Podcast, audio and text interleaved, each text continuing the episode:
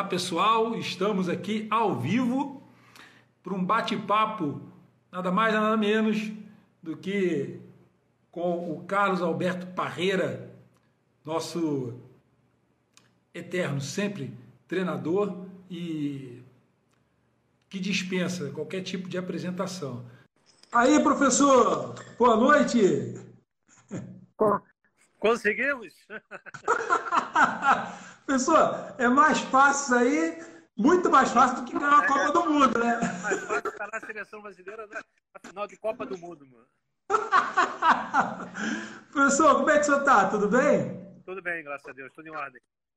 Que alegria. Eu quero dizer para o senhor o seguinte: eu agradeço a Deus o dia de hoje, em primeiro lugar. Agradeço a FBTF pelo privilégio que ela está me dando de poder conversar com o senhor, estar tá aqui nessa noite. É de coração que eu estou falando isso. Eu tenho uma admiração muito grande pela sua pessoa, pelo seu trabalho. É... Muito obrigado por senhor conceder, nos conceder esse privilégio de estar aqui com o senhor nessa noite, dedicando aí 50 minutinhos da sua experiência, da sua carreira conosco. Dividir isso, né? Muito obrigado, viu? É, é um prazer. Esse é o meu mundo, é a minha vida, né? Futebol, a escola, o mundo acadêmico, o mundo da prática. Então é a minha vida. Meus colegas, eu já passei por isso e sei o que é estar nesse meio e ficar sonhando com o futuro. Olha, eu, eu quero começar sabendo do senhor o seguinte. É, eu vou até pedir para o senhor ajeitar um pouquinho. Isso aí, ficou bom agora. Agora ficou bom, estava cortando aí. Eu quero saber do senhor o seguinte: o senhor é carioca da Gema? De onde o senhor é do Rio de Janeiro? Eu nasci na, na Vila Militar, Magalhães de Bastos, fui criado até os 20 anos em Padre Miguel, na Caixa d'Água. Depois mudei para Tijuca, para Vila Isabel, Tijuca, e morei lá 13 anos e já estou há 35 anos aqui na Barra. O senhor é da Caixa d'Água? Eu, eu nasci. No Rio de Janeiro. Você, você, você ia a pé para o estádio Moça Bonita, assistir jogo? Caixa d'água? Dava para ir a pé, meia hora. É. De bicicleta. Isso, isso. Você foi criado então ali naquelas ruas, é, jogando bola, bola de gude, rodando peão. Você teve, você, você viveu a sua infância foi no subúrbio carioca. Diferente de hoje, que é a juventude, os jovens, as crianças são criadas dentro de casa, no shopping, nos jogos eletrônicos, era um outro mundo. Nos campos de futebol, nas peladas, ali na barreira, que existiam 20 campos de futebol, era futebol todo sábado, domingo, e, e sempre envolvido com futebol de pelada, claro. Segunda divisão, naquela ocasião, né? Era o departamento autônomo, eu era goleiro e dirigia o Novo México, que era o time que disputava o departamento autônomo daquela região, junto com o time de Realengo, Manufatura, que ah, essa era a segunda divisão do futebol do Rio de Janeiro. Seus pais cariocas também? Minha mãe, não, minha mãe veio do Rio Grande do Sul, meu pai era carioca, nasceu no Rio de Janeiro. Eu perdi meu pai quando eu tinha dois anos, ele morreu muito jovem, com, com 30 anos. Eu lembro muito, muito pouco dele, mas minha mãe era gaúcha. Sua mãe trabalhava com o quê? Cuidava de você? Você, tinha... você, você é de uma família de quantos irmãos, professor? Só, só mais um irmão. E tinha, tinha a minha avó, minha mãe, que ela trabalhava fora, era costureira, trabalhava fora e sempre manteve a família. A gente sempre viveu com muita dignidade. Eu acredito. E como é que o futebol. Você, você, você se formou em educação física onde? Ali mesmo? Castelo Branco, como a maioria das pessoas, ou não? Você foi para a escola de educação física? Não existia. Eu fui para a escola em 1963, 64. Só existia tá. uma escola de educação física, que era ali a Universidade Federal do Rio de Janeiro, na URCA. Só tinha uma. Tá. E foi lá que o senhor. Tá, e foi lá que o senhor se formou? Ali que eu me formei. Eu. É... E, e, em que momento? E, bom, se formou em educação física, né? É isso, sim, correto? Sim. Eu fiz em que momento? educação física e o especializado em técnica de futebol. Foram quatro anos. Ah, legal. E em que momento o futebol apareceu na sua vida? É, é, você era menino e, e, já, e já participava de alguma coisa na sua adolescência relacionada ao futebol? Ou foi só depois da sua formação que o senhor foi trabalhar com futebol? Não, não, não. Eu fui para a escola de educação física por causa do futebol. Ok. Naquela ocasião, os jovens, as pessoas que as famílias queriam que todo, todo mundo fosse médico, engenheiro, economista, advogado. Quando eu falei para minha família que ia fazer educação física, foi um, uma decepção total. Mas era o meu sonho. Por isso é que a gente sempre, quando faz palestra tal, para grupos de professores, de alunos ou para empresas, então tenha um sonho, tenha determinação, escolha um caminho. Eu fui uma pessoa feliz porque eu fiz o que eu gostava e eu gostava do que eu fazia. E eu, com 14 anos, com 15 anos, eu sabia que eu queria ser um preparador físico. Por quê? O Brasil foi campeão do mundo em 58, eu tinha 14 para 15 anos e vi aquela alegria povo nas ruas. Aquilo me contagiou de uma maneira tal que eu vi o Paulo Amaral dando treino para o Pelé, para o Garcia. Eu falei, quero ser aquilo ali. Quero ser aquilo ali. E aquilo ali era ser preparador físico. Para ser preparador físico, eu tinha que ir para a escola de educação física. Foi o que eu fiz. Fui para lá. E as coisas, graças a Deus, deram certo. Foram bem encaminhadas. Eu corri atrás do meu sonho, me formei através de um amigo meu, saudoso, José do Rio, que era um colega de turma, me levou para o São Cristóvão, ele foi técnico, e eu fui como preparador físico e técnico do aspirante. Estou falando de 1967. No meio do ano da temporada, um dia eu recebi um convite de uma pessoa no Maracanã que veio falar comigo após um jogo contra o Flamengo, São Cristóvão contra o Flamengo no Maracanã. São Cristóvão naquela ocasião disputava a primeira divisão. Ele falou: "Eu sou Roberto Machado do Itamaraty, quero saber se você quer ir para Gana". Eu, como já tinha lido no jornal, o governo de Gana procura um técnico brasileiro. Escreveu para o governo brasileiro, eles não tinham dinheiro para contratar, mandaram uma carta para o External Affairs, que era o Itamaraty, pedindo um técnico brasileiro. É, nunca me passou pela, pela cabeça que eu seria escolhido. Esse cara veio, quero falar contigo, você, você quer ir para Gana? Eu falei, quero. Pode? Eu falei, posso. Isso foi numa, no domingo, no, no vestiário do Maracanã. Na segunda-feira eu estava no Itamaraty, ali perto da Central do Brasil, onde é o External Affairs ali, aquela rua larga, né? aquela rua chamada Rua Larga. E uma semana depois eu estava viajando como técnico de Gana. Então, assim, a gente sempre passa a mensagem. Esteja preparado, estava preparado. Eu fui um bom aluno, eu me formei, eu procurei, me, me interessei e tal, tal.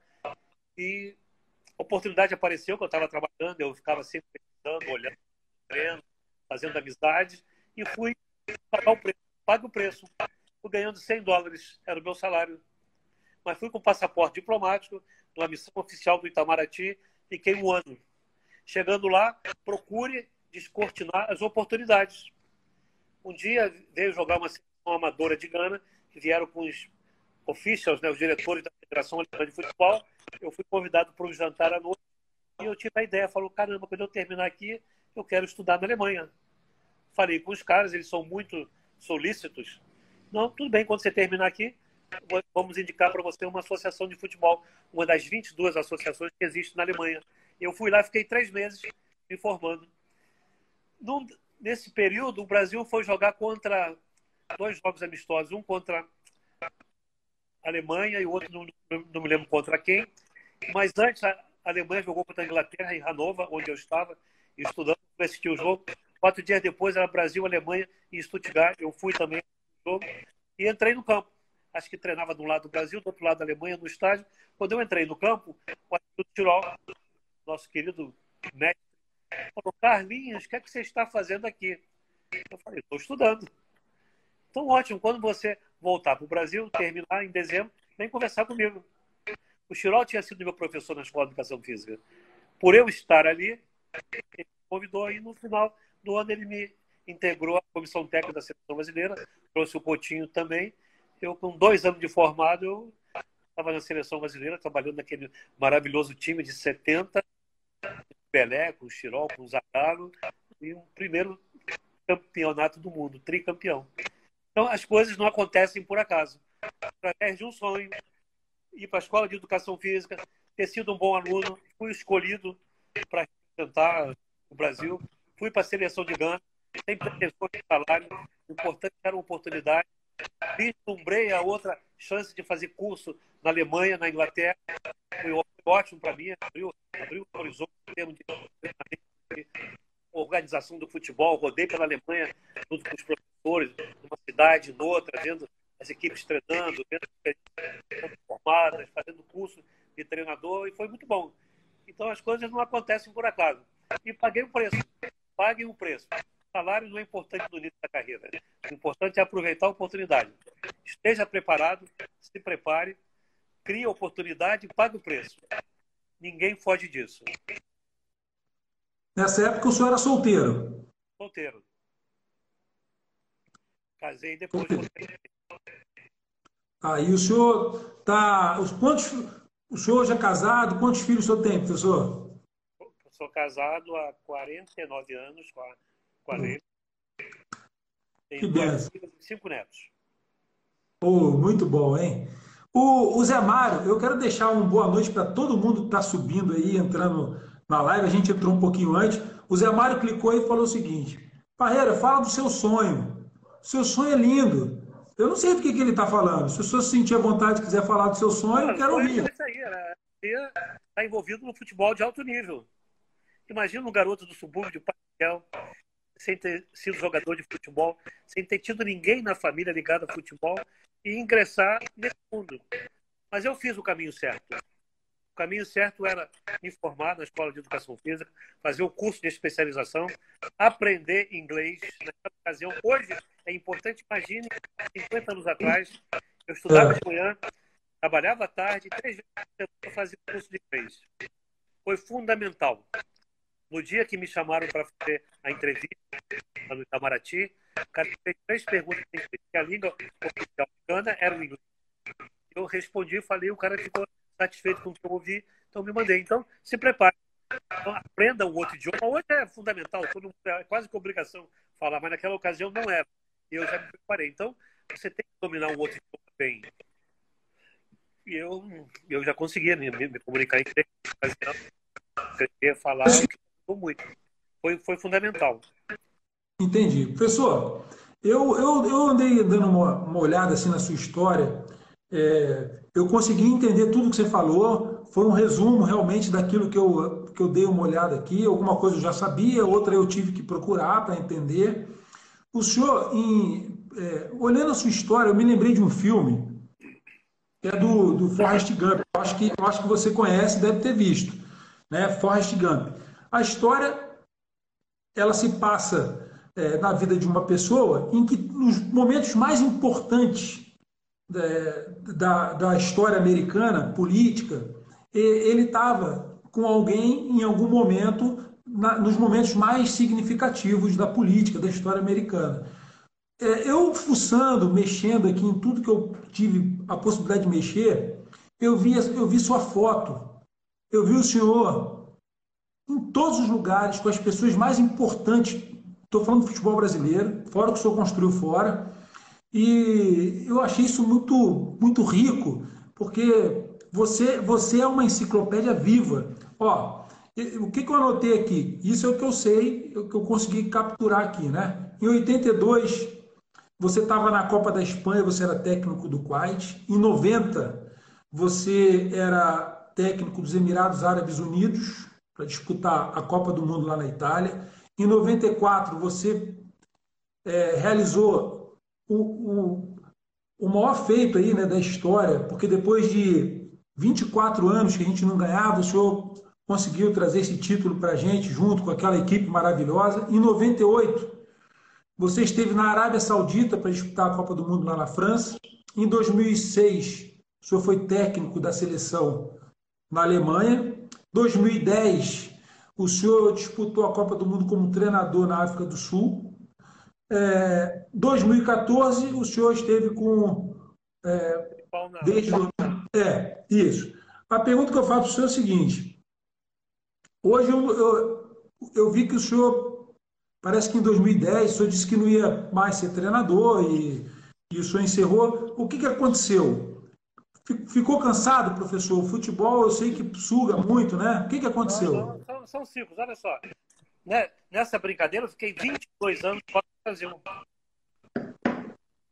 Foram oito anos de Oriente Médio, nove anos, e dois anos nos Estados Unidos, e quatro anos, não, onde foi? Quatro anos na, na África do Sul, por aí afora. No total foram um ano na Turquia, um ano na Espanha, foram 22 anos fora do Brasil.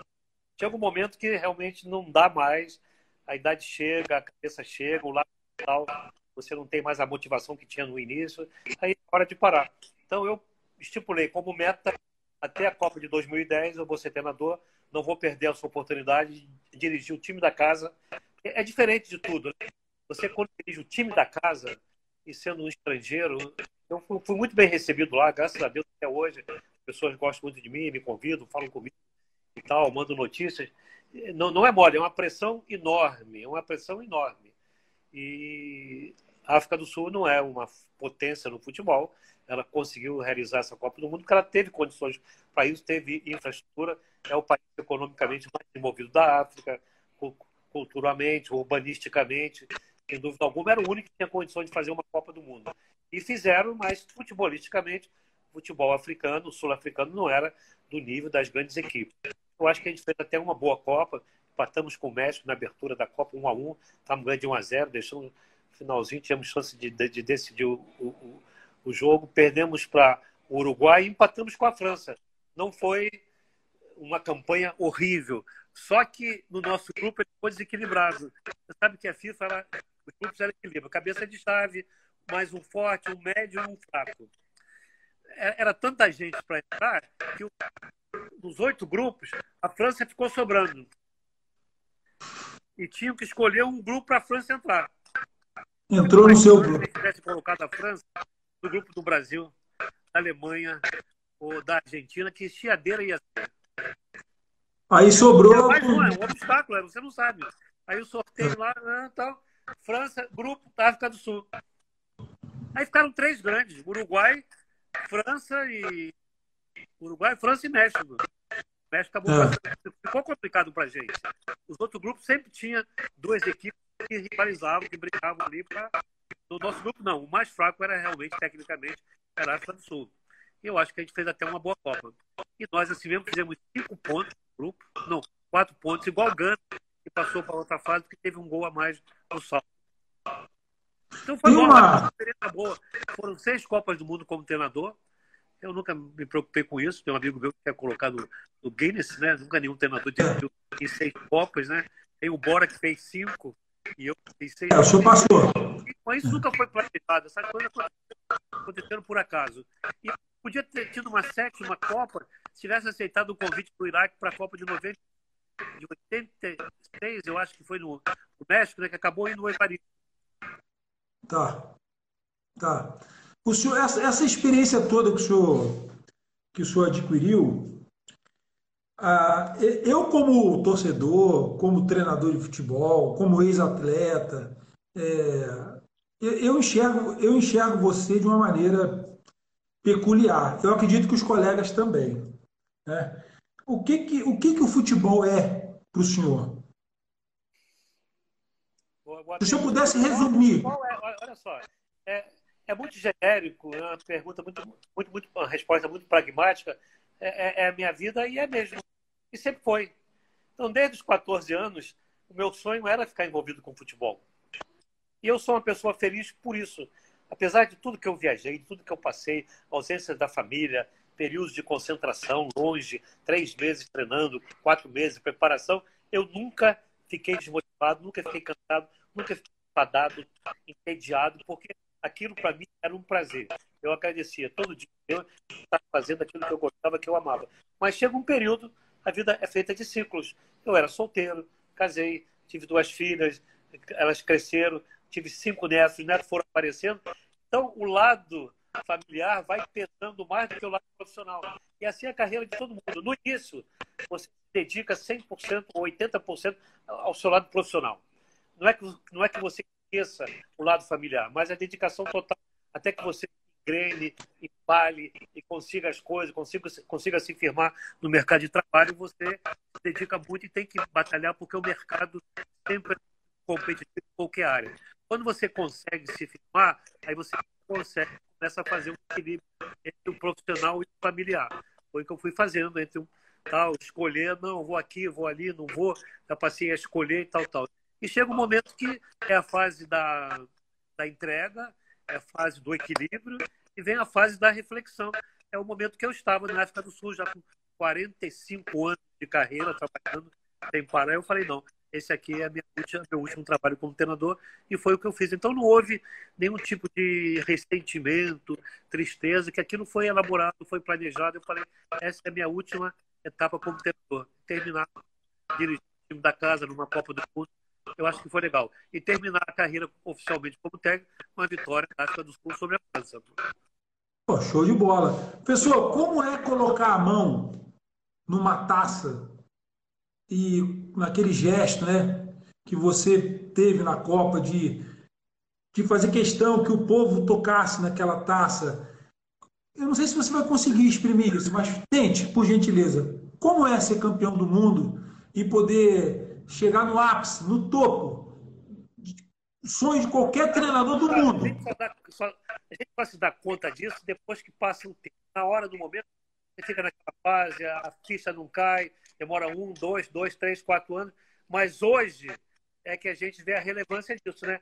Porque você sabe que eu participei muitos anos com a FIFA, no grupo de estudos técnicos, fui a duas Olimpíadas do grupo de estudo técnico, fui a duas Copas do Mundo e tal, em congresso e tudo. Quando você é apresentado, quando o técnico World Cup Champions for Brazil em 1994. Não tem jeito. Isso marca a sua carreira de uma maneira indelével o resto da vida.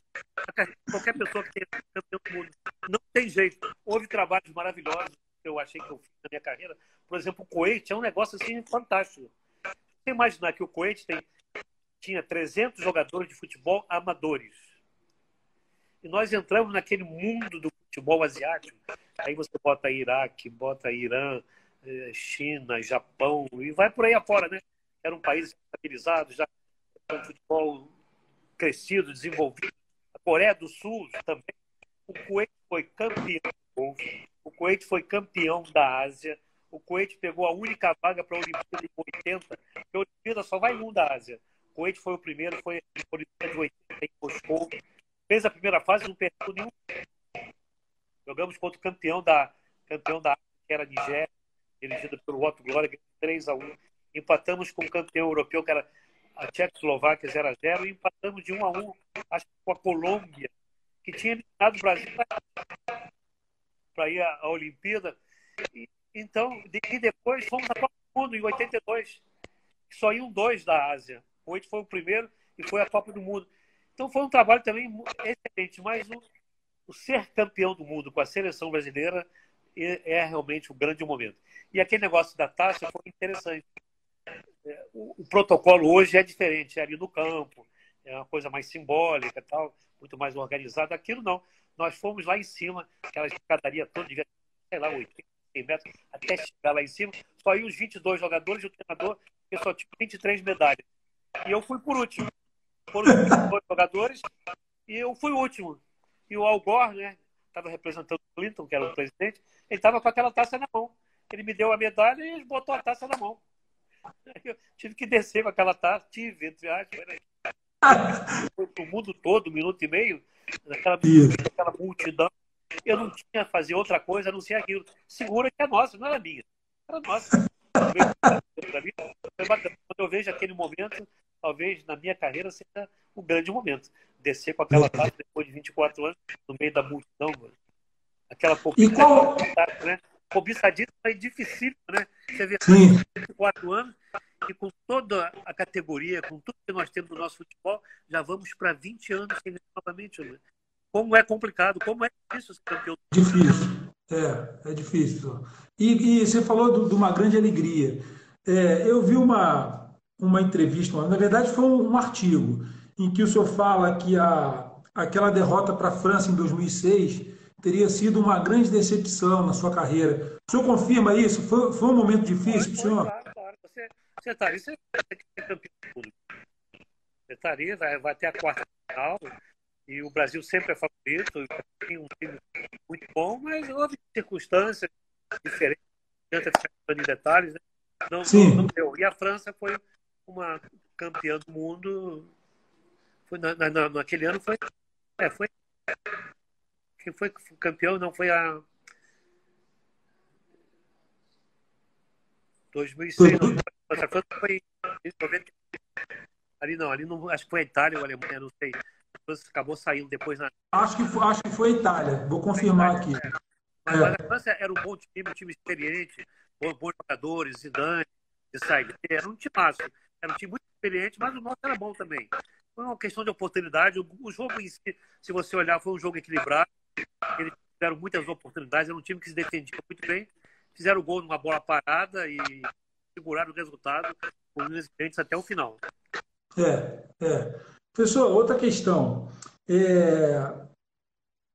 Uma frase sua que, que as pessoas. A gente que é do futebol, a gente tem um certo privilégio, né? A verdade é essa.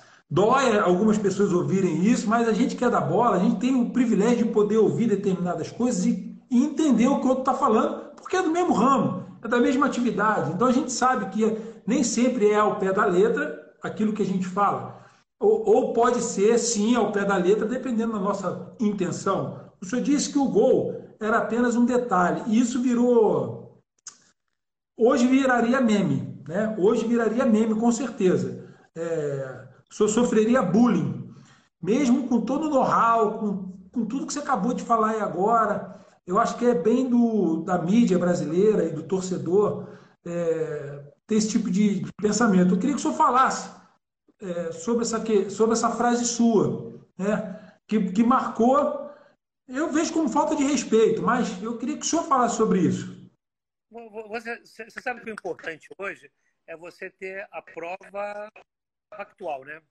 Você não tem uma gravação de rádio, você não tem uma gravação de televisão, eu falando isso aí na entrevista. Não tem nada, não tem. Você não vai encontrar porque isso não foi falado. Eu me lembro eu, eu me lembro que nós fizemos um amistoso, como era naquela ocasião, eram dois grupos de cinco, quatro jogavam, um sobrava. Ficava aquela semana sem jogar. Para nós não ficarmos 15 dias sem jogarmos, nós fizemos um amistoso contra o México naquele domingo. O jogo foi lá no norte, no nordeste, não me lembro no país, no nordeste, não, não me lembro qual foi o país. Fomos lá, fizemos 1 a 0 no finalzinho, teve um pênalti discutível a favor do México. Eles fizeram o gol e empataram. O México sempre foi um adversário sempre complica a vida do Brasil. É. Mas a gente perdeu muito gol. Aproveitei a oportunidade. O Bebeto tinha ido jogar na Espanha, porque pediram para ir, outros jogadores, e aproveitamos para rodar alguns jogadores que não vinham atuando com regularidade, porque se nós precisássemos, estaria lá. O que nós perdemos de gol foi impressionante. O Cafu foi no fundo, o Jorginho era titular, vinha, jogava, aí o Miller tocava na bola, saía, o outro vinha, tocava, ela passava por cima. Aí um, uma pergunta que eu me lembro até hoje, Barreira, por que, que os nossos atacantes perdem tantos gols? Porque foram muitos gols perdidos. Eu falei, é um detalhe na hora de bater na bola. Você sabe que a bola vem, se você tapar por baixo, ela sobe. Tapar por cima, ela prende no chão. Tem que pegar certinho no meio da bola tal. Falei, é um detalhe na hora de bater na bola. Nada Aí, pronto. é um detalhe. Aí pronto. E ficou, mas veja bem, se você quiser repetir o que eu falei, não vai me atingir. O gol é o maior detalhe do futebol. Sim, eu, eu, eu concordo com o senhor. E... Mas, mas, mas Agora... você, você não ouviu uma gravação disso aí. Não, não. Se tivesse, você sabe que botaria. Você sabe que botaria. Sim, sim. Então, que fique... uma gravação, colocaria. Sim, com certeza. Se tivesse alguma coisa, não, não seguraria. Não tem porque não foi falado isso. O gol então... é um detalhe na hora de bater na bola. Por que perdem tantos gols? Naquele jogo nós perdemos gols. É um detalhe na hora de bater na bola. Um voleio, você bate muito embaixo na bola, pega na cara no meio, sobe e tal. Acontece, né? é normal. Uma coisa que eu também reparei vendo a sua história é a seguinte. É, eu vi muita foto sua, muita foto. E o senhor mais novo, eu não sei se foi coincidência, tá? Eu não sei se foi só coincidência.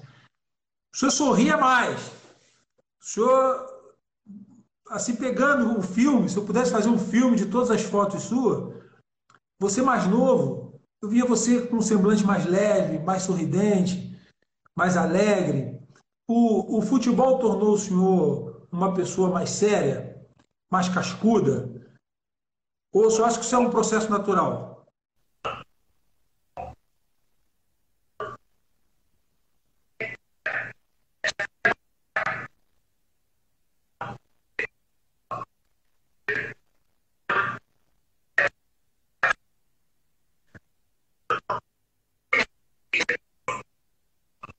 Eu, eu me imbuía daquilo. Me imbuía. Eu ficava, não era, fechado, não era triste, era seriedade mesmo. Eu, eu tenho toda a razão, eu não conseguia só tempo, não. Não conseguia, não. É, isso aí. Olha só, o cara que vai a, a 10 Copas do Mundo, como técnico, como observador, como não, o cara que participa do maior futebol mundial, que vai a duas Olimpíadas, trabalha na seleção brasileira, que teve a oportunidade de dois títulos mundiais com o Brasil. Então eu só tenho que agradecer. Houve momentos de tristeza, houve, claro, mas as alegrias foram tão, tão maiores, tão grandes, tão marcantes, que a gente só tem que, só tem que agradecer os amigos que a gente fez, os locais que nós conhecemos. Eu agora mesmo recebi uma mensagem muito agradável do Kuwait, lá, tem um jornalista, um jogador, fizeram o museu do, da minha época de Kuwait, 82, o cara vídeo, está tudo lá organizadinho, eles têm uma adoração, um trabalho, uma alegria. Marcou mais Kuwait durante seis anos, foi o principal, a principal seleção da, da Ásia. Olimpíada, Copa, Copa da Ásia, Copa do Golfo. Eles têm um orgulho disso até hoje. E, que bom, né, Atrás me ligou o capitão, o Saad Al-Hoti, e batendo papo comigo, aquele inglês dele e tal. Coach, Carlos, nós nunca vamos esquecer de você. We'll never forgive you. Never... O senhor, o senhor esse, esse título de 94, é, ele está marcado, como o senhor mesmo colocou aí. A gente sabe que para chegar nesse, numa vitória desse nível de competição, nesse nível de competição, é algo que fica assim, não fica só marcado na história, na vida. É como, é como se um raio desse num lugar duas vezes. É algo muito difícil.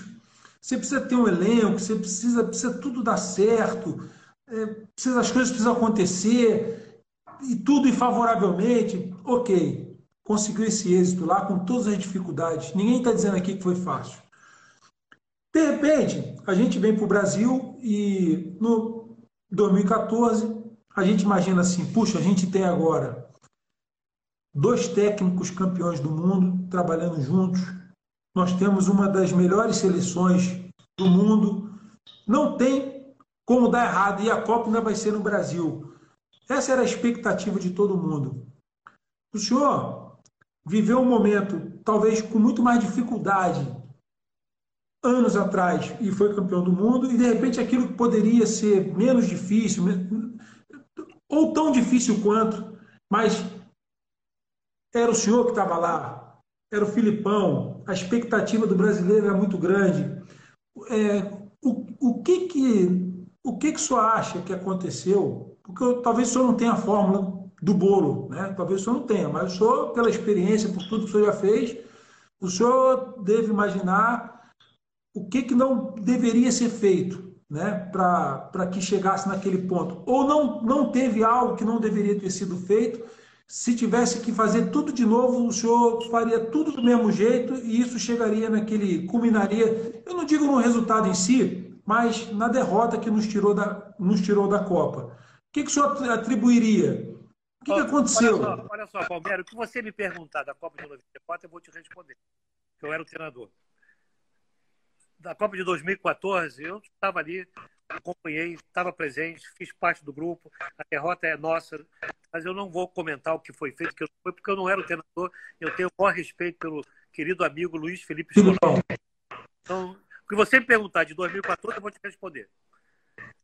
Foi, foi na verdade, foi decepcionante, foi vergonhoso. A seleção passa no corredor da FIFA.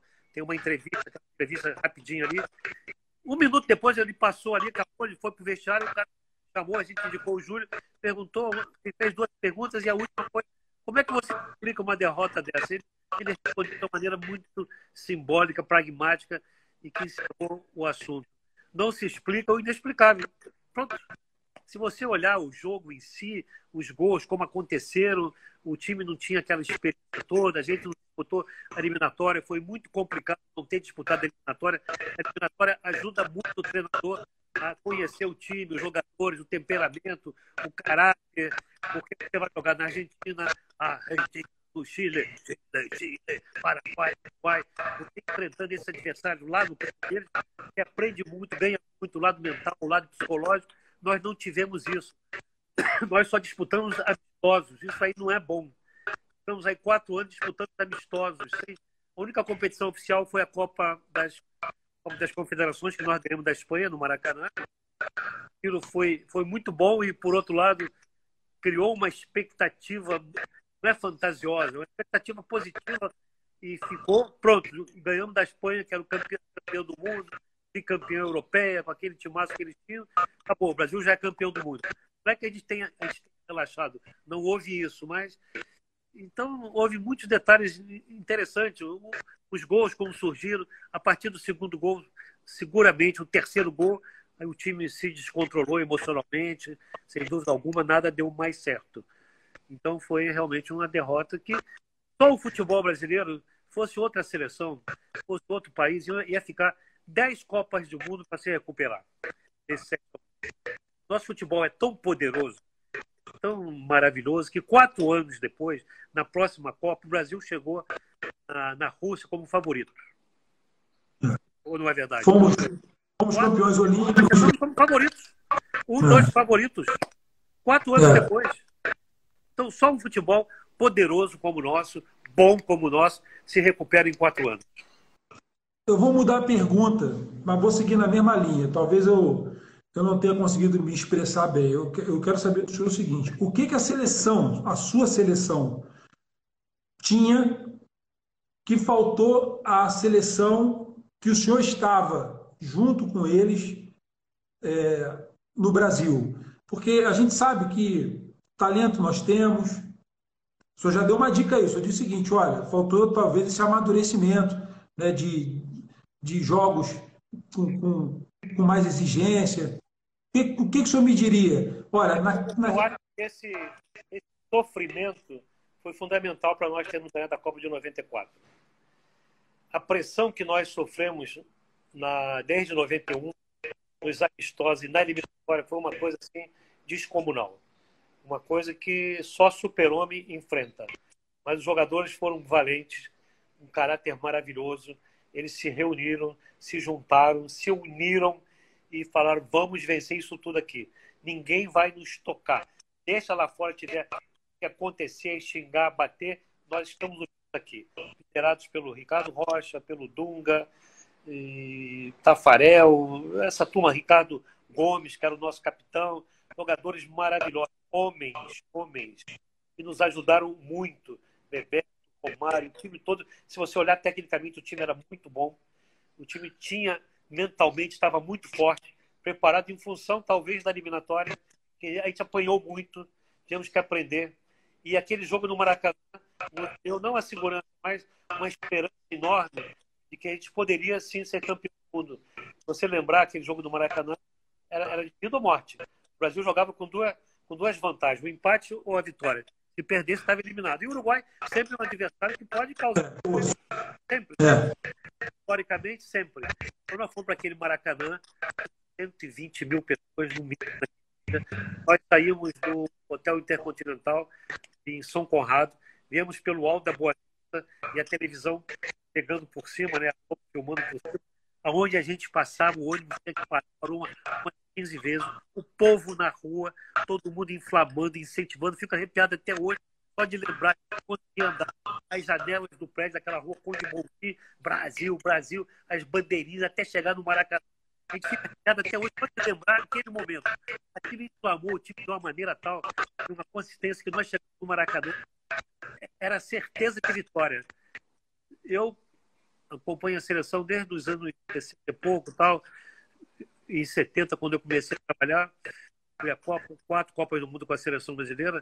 Se você colocar ou procurar as dez maiores atuações da seleção em todos os tempos, com certeza aquele jogo do Uruguai estará entre as dez ou talvez entre as cinco.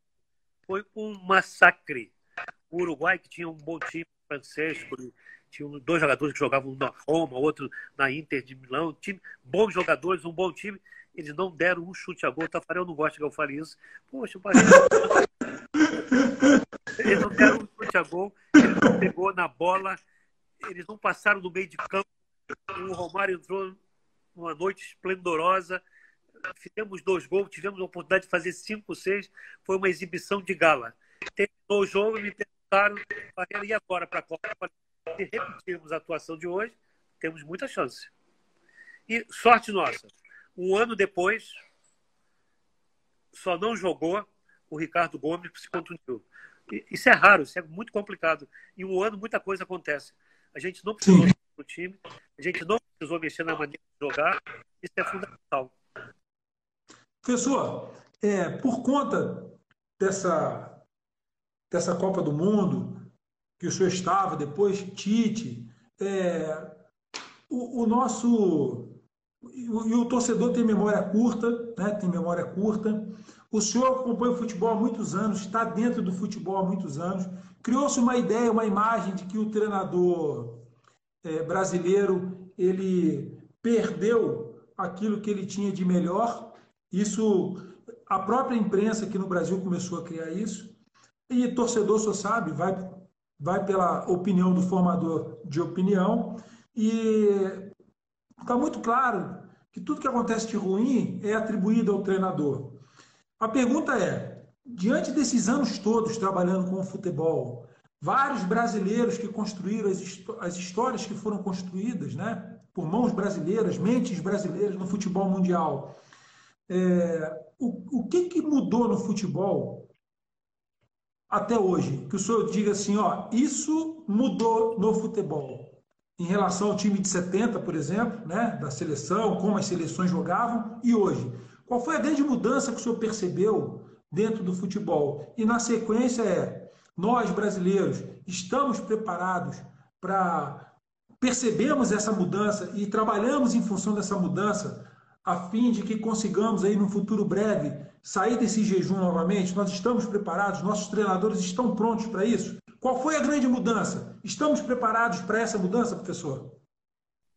Olha, o futebol, eu, eu costumo classificar o antes e o depois igual a história de Cristo, é o antes e depois de Cristo. A Copa de 66 na Inglaterra. Marco dessa mudança técnica, tática, de filosofia aconteceu na Inglaterra. De lá para cá, é só um aprimoramento, algumas modificações, mas algumas alternativas. Mas a grande essência da mudança foi a Copa de 66. Jogue e não deixe jogar. Play and do not let play. Os sul-americanos não estavam preparados para aquela mudança radical. Tanto é que na finalistas da Copa de 76 não tinha nenhum sul-americano. O Brasil foi eliminado na primeira fase com duas derrotas. Só ganhou da Bulgária de 2 a 0 no primeiro jogo. E os sul-americanos, todos eles tomaram um passeio. O que, é que mudou? Mudou a dinâmica do jogo, a filosofia. Os espaços diminuíram a pressão aumentou, as transições eram muito mais presentes, muito mais rápidas, e a velocidade do jogo aumentou de uma maneira incrível. E com isso, a intensidade dos americanos não estavam preparados. Por isso, o Brasil, em 70, se preparou bem fisicamente, jogou compactado, com Zagallo, um treinador moderno. Então, eu acho que o problema do treinador aqui no Brasil, de ser brasileira, você tem um treinador que ganha a Copa do Mundo no Brasil? Não. Você não conhece nenhum. Quando ganha, é o A, é o Ciclano, é o Beltrano, é o outro. Quando perde, é, é o Parreira, é o Zagallo, é o Lazzaroni, é o Falcão, é não sei o que lá, tal, tal. É sempre assim, não, não tem jeito. Então nós temos que estar preparados para isso. Mas o treinador tem a sua importância. E outra coisa, desde 70, trabalhei em duas seleções que foram campeões em 70 e em 94. E isso não mudou, a gente vê todo dia. Outro dia eu vi uma entrevista de um jogador falando que foi jogador do Clough, que é do Liverpool. O cara perguntou qual é a grande virtude dele. É um grande gestor de grupo. Ele sabe trabalhar o grupo, ele sabe lidar com os jogadores, sabe conversar, sabe motivar. Então isso não mudou. Em 70 nós tínhamos o Zagallo que fazia isso muito bem. Ele era um gestor de grupo. O Zagallo com aquela liderança, carisma dele, aquela tranquilidade, ele inspirava essa liderança. Então a gestão de grupo era muito boa. Em 94 é a mesma coisa, sempre um trabalho bom. E toda vez que uma equipe só internacional, o nível nacional brasileiro, então o vestiário, a gestão de grupo é muito importante. Quando eu cheguei na Espanha, eu fui trabalhar no Valência, tinha um jogador que era o Zubizarreta, que era o famoso goleiro quatro Copas do Mundo. Ficou muito meu amigo, dizia, Mister, vestiário, o vestiário é importante, o vestiário, ali dentro é que se ganha tudo. Um vestiário, ou seja, quem bate-papo com os jogadores. Então, a gestão ela continua importantíssima. O time sabe fazer isso muito bem. A gestão grupo e a comunicação. Eu acho que jogadores e comissão técnica, treinadores, têm que saber se comunicar. Hoje é muito importante. A FIFA, em determinado momento, os seus manuais, 15 anos atrás, tinha um diretor de futebol da FIFA que ele botava no manual a qualidade mais importante do treinador é saber se comunicar. E hoje continua sendo válido. Você tem que saber se comunicar. Hoje tem um público aí de milhões de pessoas no mundo todo. Você tem a imprensa, você tem os jogadores, você tem os dirigentes.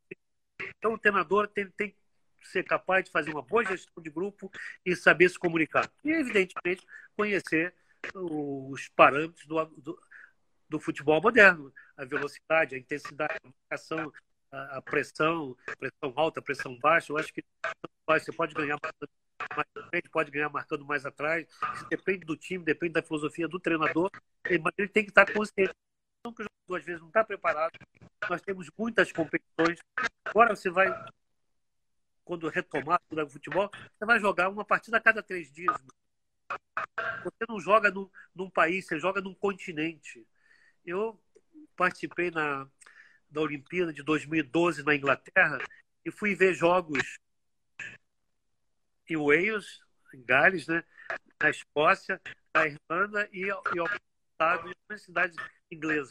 O jogo era às duas horas, eu saía às nove horas da manhã, pegava trem, duas horas de trem, três horas de carro, duas horas e meia de trem. Chegava, voltava, acabava o jogo e ia dormir em Londres. O Brasil é diferente. Você joga em Porto Alegre, vai jogar no Pará. Aconteceu quando eu era treinador do Corinthians. Nós jogamos quando o Paysandu, quarta-feira à noite, lá em. Onde é? Belém, né? Belém? É, é Belém. Lá em é. Belém.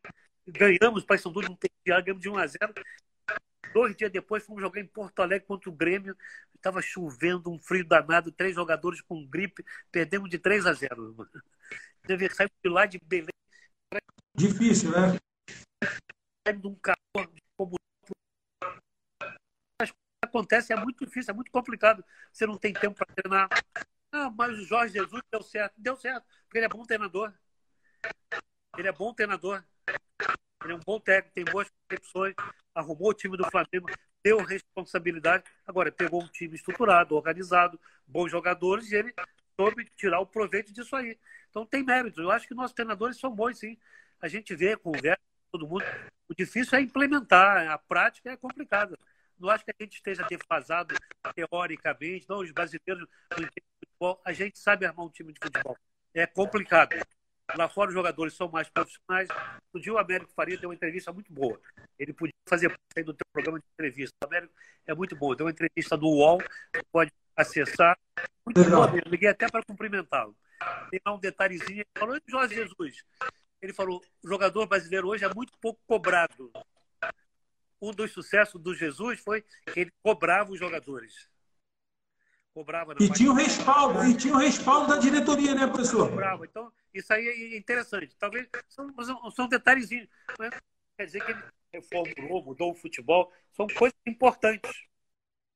Mas ele tinha o respaldo. A América é muito boa. Ele, ele tinha o respaldo da diretoria, ele cobrava de forma assim, veemente. Eu vi vários embates dele com alguns jogadores do Flamengo, que se é outro treinador ali, é, não ia aguentar, não, porque ele falava e o pessoal respeitou ele, então havia um respeito. Não, mas o respeito porque ele se impôs respeito, né? Pelo trabalho, pela seriedade, pelos, pelos resultados. Eu acho que foi bem, foi bom ele ter vindo para cá e é, esse intercâmbio eu acho que é muito bom. Pelo contrário, Legal. que mais Jorge Jesus não tem ninguém contra não, pelo contrário, nós já tivemos técnicos húngaros aqui, outras nacionalidades, colombianos, paraguaios, uruguaios, argentinos, eu acho que todos, todos são bem-vindos. Pessoal, eu queria que o senhor deixasse um, um conselho para os treinadores da nova geração. Nós temos aí um, um grupo de colegas mais antigos, mas a gente tem uma geração aí nova chegando. Qual é o conselho que o senhor dá para esses técnicos? Olha, conhecimento e informação tem que fazer uma parte constante da carreira. Conhecimento e informação permanente. Objetivos, metas, resiliência, não de nunca, porque você é desafiado todo final de semana, você é desafiado três vezes por semana, três jogos, derrota, não desanime nunca, persista, tenha uma filosofia, tenha um método, tenha comprometimento e não esqueça do que falei aqui, comunicação e gestão. Hoje não é só conhecer futebol tecnicamente, não. É saber fazer uma boa gestão do grupo e saber se comunicar. O que, que, o, o, que, que o futebol, assim, a gente já a gente já está encerrando, eu queria que o senhor dissesse para mim o que, que o futebol, dentro das quatro linhas, ensinou para o senhor. Olha, é, é, é, como a vida sem disciplina, sem organização, você não consegue fazer nada. Futebol, ele depende muito no futebol brasileiro da capacidade de improvisação do jogador, da habilidade, da criatividade, mas é uma equipe estiver organizado, se não estiver com responsabilidade, você não vai a lugar nenhum. Quem ganha campeonatos, quem ganha competições é o time, é a equipe. Então, tenha, fortaleça isso. Quando eu falo gestão, eu incluo aí equipe. Tem uma equipe, equipe técnica, staff, bons profissionais, equipe dentro do campo. E uma coisa que a gente às vezes tem comentado nos bastidores, pouco na linha de frente. Quando nós fomos na Copa de 70, nós éramos seis ou sete na comissão técnica. Talvez oito ou nove em 94. Eu, eu já vi seleções irem para a Copa do Mundo com 30 membros, 30 pessoas. Eu, eu acho que está havendo um exagero aí de funções de muita gente. Você não consegue engrenar, motivar tanta gente. Eu sei futebol mudou, vem a fisiologia, a psicologia, vem uma série de coisas que foram agregadas, o preparador físico especializado nisso, naquilo, tal, tal, muita coisa, os olheiros, treinadores de goleiro, tal, tal, de qualquer modo, mas é muita gente. Então, reduza ao mínimo necessário a sua equipe de trabalho, porque muita gente, às vezes, acaba atrapalhando. Então, eu acho um exagero você ver são técnicos numa Copa do Mundo, de uma seleção, são várias, não é só brasileiro, não. 30 pessoas, falei, 30 pessoas, precisa disso tudo? É muita gente conciliar, harmonizar aquilo tudo. Nem sempre, talvez, todo mundo esteja com a mesma linha, com o mesmo raciocínio. Eu dou um exemplo de 70, que nós éramos não me lembro agora, em 94, no máximo, colocar todo mundo, são quase 30 pessoas. Tem um núcleo central, que é o treinador, o assistente técnico, o preparador físico, e um treinador de goleiro, e daí para frente você tem que começar a olhar o que é realmente importante. Tá bom. Professor, é, a gente tem dois minutinhos só. Eu queria que o senhor dissesse o que, que o futebol ensinou para o senhor fora das quatro linhas. Olha, é uma disciplina de vida, é uma coisa séria. O futebol não é só divertimento, não. É, é uma coisa séria. Ele me ensinou a ser um profissional, uma pessoa que respeita leis, que tem, que tem organização, que, que tem princípios, que lida com o ser humano, que lida com gente, a respeitar, respeitar para ser respeitado, ter muita, muita transparência no que você fala, não criar privilégios. Isso é muita coisa na vida que você faz para sua casa, para sua família. Professor, muito obrigado aí pelo seu, pela sua solicitude, pelo seu desprendimento. Que Deus lhe dê muita saúde e eu espero ter outras oportunidades de conversar com o senhor, quem sabe pessoalmente. Não, não, não esqueça de trazer o Américo Faria, não, que você vai gostar muito. Ele tem muita experiência, muita história para Legal. Quatro, Legal, então. Duas como campeão, hein?